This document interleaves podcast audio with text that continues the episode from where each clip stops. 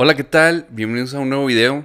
El día de hoy les vamos a recomendar una película que está en Netflix que se llama The House o La Casa. Yo andaba en casa de mis papás y ahí están mis hermanos viéndola y vi algo medio extraño que estaban viendo, que era un gato que estaba ahí como poniendo un tapiz, algo así. Yo les dije que están viendo y me dijeron, no tenemos idea, pues está muy rara esta película.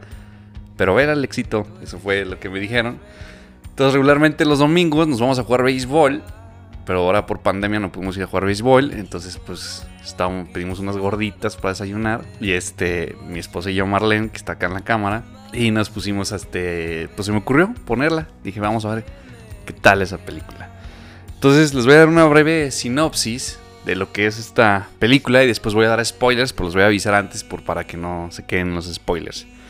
Bueno, The House es una película que te da, son, bueno, está dividida en tres actos y los tres actos te dan diferentes emociones. Hay unos actos que te dan miedo, hay terror, hay unos que te dan hasta asco, es medio grotesco.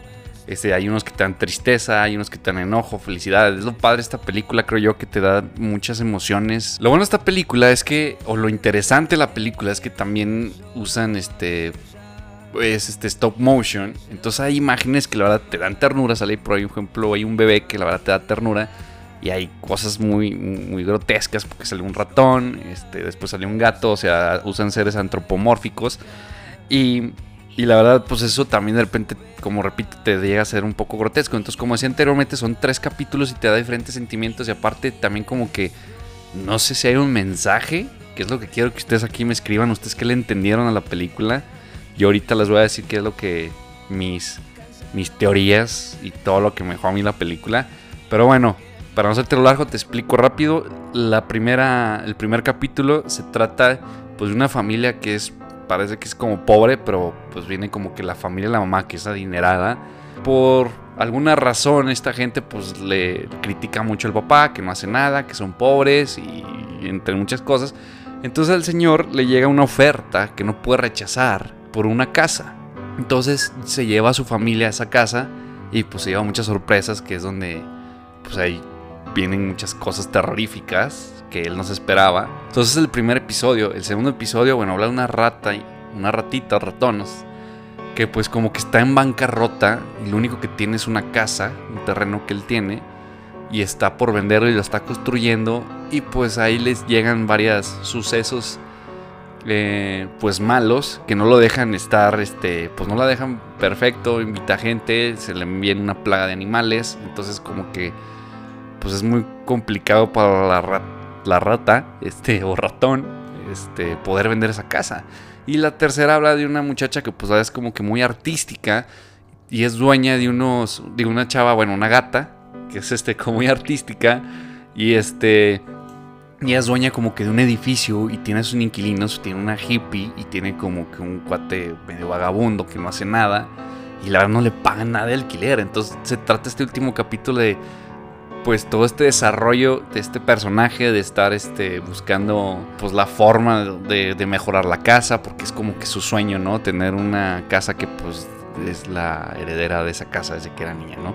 Te dejan un mensaje, este, creo que las tres, es muy interesante por si te deja pensando, creo que es muy subjetivo, cada quien puede llegar a pensar algo muy distinto. Pero la verdad se los recomiendo, vayan a verla ahorita mismo, porque ahorita ya va a dar spoilers. Entonces ahí les va. Entonces, como verán, la verdad a mí la que más me gustó fue creo que la... Pues creo que siento que la más completa fue la primera, la que tiene un mejor un mejor guion, una mejor narrativa, porque los demás casi no tienen. Eh, como decíamos anteriormente, pues es muy subjetivo esto. Y bueno, ya ven que, llega el, señor, firma el, contrato para empezar, quien fregados acepta una casa gratis. Y la entonces yo lo que creo es un poquito que habla esto del capitalismo que muchas veces nosotros, pues habla mucho de la ambición y del materialismo, el, primer este, episodio, y este, o el primer acto, que pues muchas veces uno hace todo por querer darle a sus hijos, pensando que lo mejor es lo material y a veces no es lo material, ¿no? Y al final de cuentas, pues ellos se terminaron convirtiendo en lo que ellos querían tener.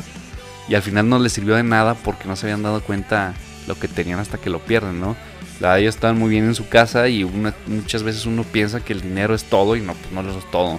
A veces mucha gente sacrifica eh, estar horas de trabajo, muchas horas de trabajo, es como estar un esclavo, yo lo veo así porque al final de cuentas eres esclavo de la casa y es este muchas veces uno está en el trabajo como esclavo, no ves a tus hijos, no ves a tu familia, no tienes tiempo de hacer tus hobbies. A mi hijo ese mensaje que muchas veces uno no, no, por estar trabajando pierde esas cosas, el momento que pues ya ni se daban cuenta de dónde estaba su hija en la casa.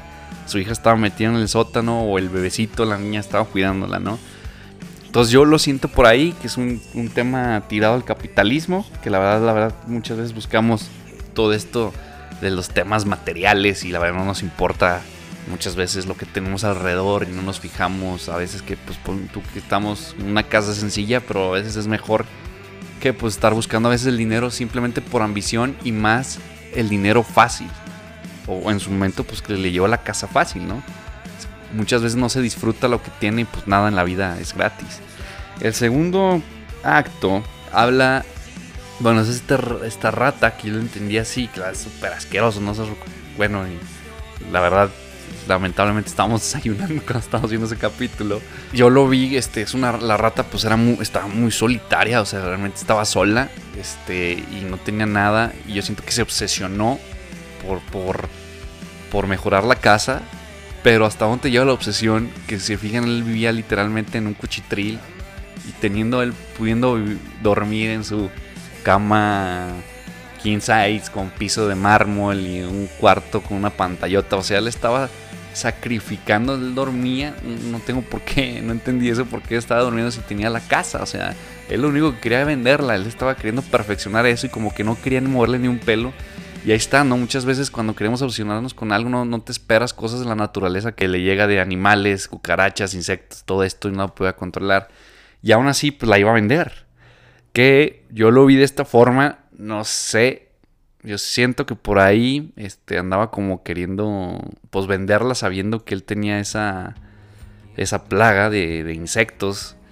Y, bueno, pues por ahí puede ser que como que es un lado como de tranza, no sé. Ahora sí que llegan las otras ratas como unos parásitos para quedarse, ¿no? Le, le imitan todo, que al final de cuentas pues ya no se quedó solo, para el último no sé si tenga que ver algo con una enfermedad que tienen las ratas, ¿no? Que es lo que al final cuentas están en la mugre y están este, mordiendo todo y terminó acabando con todo y ya nada de todo lo que quiso lo destruyó, ¿no? Como que pues estaba mal psicológicamente, tanto así que su... O sea, es la única persona en la que confiaba era su dentista. El segundo capítulo pues habla mucho de la ambición, de la perfección y volvemos a lo mismo, también temas materiales. Ahora, algo que yo creo es que está dividido en tres tiempos, que es el pasado, que es en el siglo creo que 19 por ahí, el presente, que es donde está la rata, y el futuro, que igual el, tercer acto pues, nos habla de, de este apego a lo material, que ella estaba igual obsesionada por una casa, por arreglarla, y a veces pues creo que era como algo apocalíptico porque ya se había acabado el mundo, estaban inundados, de hecho pues al principio como que uno piensa que mugres flojos porque no trabajan, pero pues dónde iban a trabajar si está todo inundado, y lo primero que querían era como salirse, ¿no? Y ellos buscaban como la forma de pagarle porque pues no había dinero, no tenía esta gata por la compasión, por esa gente que en realidad no había y lo que más tenía era ya, pues eran ellos, era creo que pues había conseguido una familia sin darse cuenta y pues volvemos a lo mismo, es habla yo creo que de la obsesión material que muchas veces uno se preocupa más por lo material que por la gente que tenemos. Y más que nada al final de cuentas creo que toda la serie habla de eso, habla de, de los temas materiales del mundo en que estamos ahorita, que la verdad nos importa más qué carro tener, qué computadora tener, qué, qué celular tenemos, porque el otro no lo tiene. Y a veces no te das cuenta de lo que en verdad tenemos nosotros, que tienes amigos, tienes familiares, tienes hijos, te tienes a ti. Y muchas veces nos preocupamos más por lo material que por lo, por lo que realmente pasa. Cosas curiosas que yo vi es que la casa, según yo, es la misma en las tres. Es la misma casa. Posiblemente hablando de unas teorías es que pues esa casa pues la misma durante todos estos tiempos. Si se fijan, creo que la niña en su caja, su cajicita de muñecas estaba jugando con los ratones. Entonces por eso ahí salen los ratones. Y la otra pues no sé si tenga algo que ver con, los, con los gatos que se comen los ratones. Posiblemente los gatos fueron y se comen los ratones y se quedó, se quedaba la familia de la gata, ¿no? Esas son mis teorías. La verdad, me gustó, me gustó la película sí da un poco de miedo, también mucho asco en el segundo acto. Y bueno, esa es mi opinión. Ahora sí que, no sé, tú Marlene, ¿cuál, cuál fue el que más te gustó o, qué, qué teorías tienes? Hola a todos, ¿cómo están? Eh, la primera fue lo que me da, yo creo que me dio más miedo. Pues más que porque era una, pues una familia y era una bebecita y pues no, muy apenas se hablaba. Los papás se convirtieron en madera, o sea, en muebles, sin cortinas, que eran lo que como que más anhelaban. Me imagino que porque, pues como que en ese tiempo, eh, pues era lo más codiciado, ¿no? La tela, los muebles y pues cómo vivían en ese tiempo cómo aparecían gentes en la casa y los papás ni siquiera se daban cuenta, la comida aparecía mágicamente, o sea, todo era así como que un trato, pero pues medio raro, hasta parecía como mágico. Sí, que ni, ni se daban cuenta de cómo venía todo, o sea, les valía. Y pues las últimas partes de ese pedacito, pues fue lo que más da tristeza, ¿no? Porque pues es una niña pequeña cuidando a su hermana menor de, no sé, meses. Eso fue lo que como que sí se me hizo muy terrorífico y pensé que iba a seguir.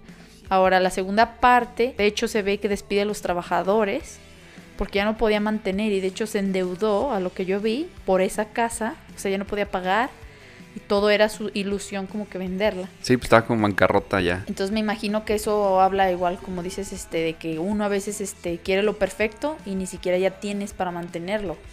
Que es lo de la casa, ya ni siquiera tenía mantenimiento, o sea, ya no podía pagar ese mantenimiento. En ese caso ese sí me dio más ansias por la sociedad, que así muchas personas viven de otras. Y también él, pues mal, bueno, la ratita mal porque iba a vender una propiedad con malas condiciones, creyendo que era perfecta. Y la tercera parte me pareció como muy egoísta, como que siento que quisieron proyectar que a veces los humanos somos muy egoístas, bueno, así yo lo vi, en el sentido de que no había nadie más, como dice Alex, nadie más que ellos y ni siquiera le importaba el día al día vivir, o sea, todo era la casa, la propiedad el tapiz y solo pensaba en eso porque me imagino que se apegó tanto como si fuera una persona a la casa que en realidad ya no vivía ni disfrutaba ni comía a gusto, siempre estaba pensando en la renta, en que le pagaran y pues obviamente ya no había dinero, todo era por medio de comida o pues de compañía. La realidad es que pues vienes solo y te vas solo. O sea, en el sentido de que tienes que disfrutar cada momento con quién estás, que tengas salud, y pues más que nada que no te importe el dinero. O sea, sí, obviamente es un medio, pero nos debemos de disfrutar más a la persona y el momento. ¿Cómo ves? Muy bien, pues muchas gracias. este, bueno, este, creo que tenemos ideas parecidas. ¿Ustedes qué pensaron? Déjenlo acá en los comentarios acá abajo. ¿Qué teorías tienen? Que si está bien lo que estamos haciendo, estamos haciendo puras tonterías. Este, creo yo que al finalizar, pues eso del capitalismo, que no nos basemos en lo material. Y pues al final de cuentas, como dice Marlene, llega solo y te muere solo. Entonces aprovecha a la gente, no las cosas materiales pues no te van a... Pues sí, te hacen un poquito feliz, pero te hacen más felices las personas con las que te rodeas. Como dice el dicho, no hay gente tan pobre que lo único que tiene es dinero. Dejen acá sus comentarios, sus teorías, muchas gracias. Suscríbanse, denle el link a la campanita. Aunque todos los viernes estamos sacando video, podcast y este tipo de videos, vamos a seguir recomendando bandas, series que salgan. Ahí vienen cosas muy chidas. Suscríbanse y comenten para que esto llegue más lejos. Gracias a todos los que se han suscrito. Nos vemos. Bye.